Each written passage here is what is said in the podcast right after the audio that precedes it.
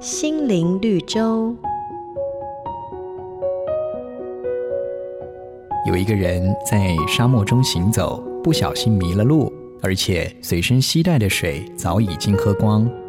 走着走着，他发现前方有一栋废弃的木屋，于是就拖着疲累的身子走进屋里，意外的看见了一座抽水机。而正当他打算发动抽水机取水的时候，却看见一旁有一个装了水的瓶子，上面有一张纸条，写着：“必须先将水灌入抽水机才能运作。”看了纸条之后，这个人的内心开始交战：倘若想取得更多的水解渴，就得先舍弃掉眼前这瓶得来不易的水，这该怎么办呢？在这个世界上，其实很少有平白得来的好处。许多事情在得到以前，必须得先有付出。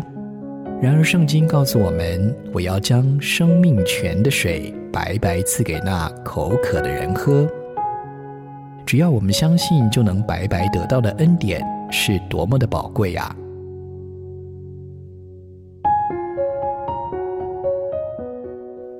本节目由好家庭联播网、台北 Bravo FM 九一点三、台中古典音乐台 FM 九七点七制作播出。